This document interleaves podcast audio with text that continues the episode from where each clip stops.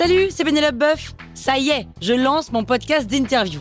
Il s'appelle On tisse la toile et c'est un podcast qui révèle la face cachée des invités. Et d'ailleurs, mes invités, ce sont des CEO et des célébrités comme Gad Elmaleh, Jean-Michel Apathy, My Better Self, Rose Eberstein, Mireille Dumas.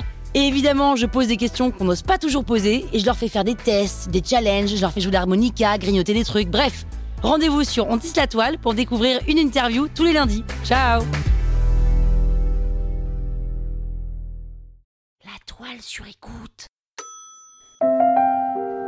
Madame Bovary Oh, c'est le nom de ma boulangère, c'est marrant.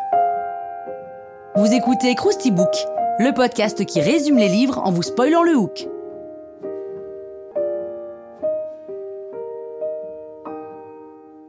Allez, je vous rafraîchis la mémoire Madame Bovary a été écrit par Gustave Flaubert en 1857. Le premier tirage était de 6750 exemplaires et en deux mois, il a tout vendu.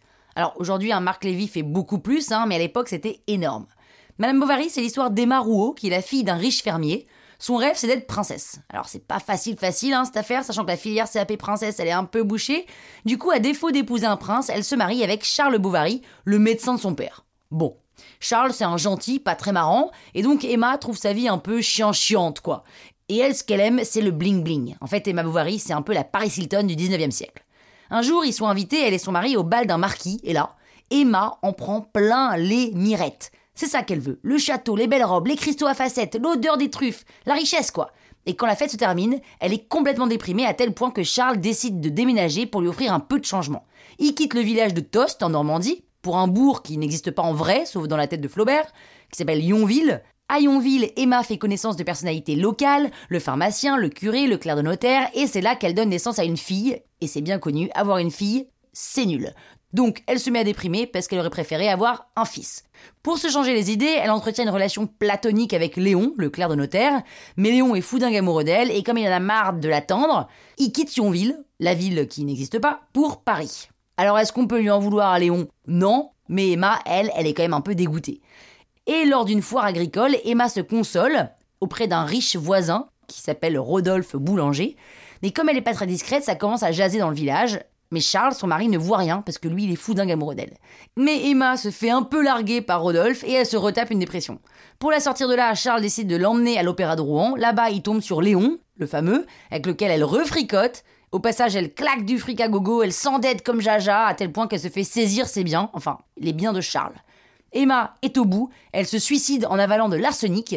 Charles, son mari, est évidemment hyper triste parce qu'il était fou d'un amoureux d'elle, on ne cesse de le redire. Et qu'est-ce qu'il fait? Eh ben, il meurt de chagrin, ruiné, désemparé et cocu aussi, hein, il faut quand même pas l'oublier. Donc finalement, euh, c'est un livre qui nous paraît assez contemporain, hein, donc plutôt avant-gardiste pour l'époque.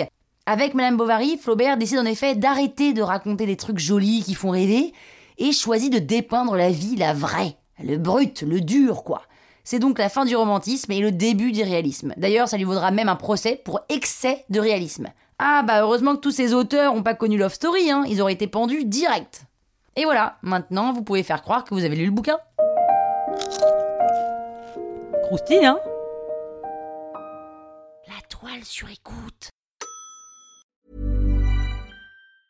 Mom deserves the best, and there's no better place to shop for Mother's Day than Whole Foods Market. They're your destination for unbeatable savings, from premium gifts to show-stopping flowers and irresistible desserts. Start by saving 33% with Prime on all body care and candles. Then get a 15-stem bunch of tulips for just $9.99 each with Prime. Round out Mom's menu with festive rosé, irresistible berry chantilly cake, and more special treats. Come celebrate Mother's Day at Whole Foods Market.